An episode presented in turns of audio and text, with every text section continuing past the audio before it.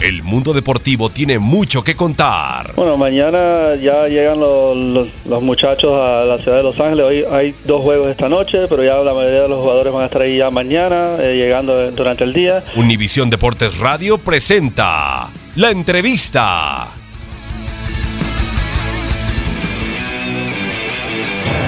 Pues de mucha importancia que se les brinde la oportunidad, que les toque iniciar un clásico, creo que eh, es bastante compromiso para ellos, pero lo tomaron de muy buena manera, creo que hicieron las cosas bastante bien y el jugar un clásico así pues te da mucha motivación, mucha confianza. Ahora tratar de mantener eh, los minutos, tratar de buscar pelear un puesto y pues, que mantengan también ese nivel. ¿Te tocó despedir a Moisés Muñoz? Pues me tocó, pero eh, simplemente darle unas palabras de, aliento. Creo que hizo una gran carrera, también un ejemplo para, muchos arqueros, eh, muy profesional, creo que muy querido por su afición.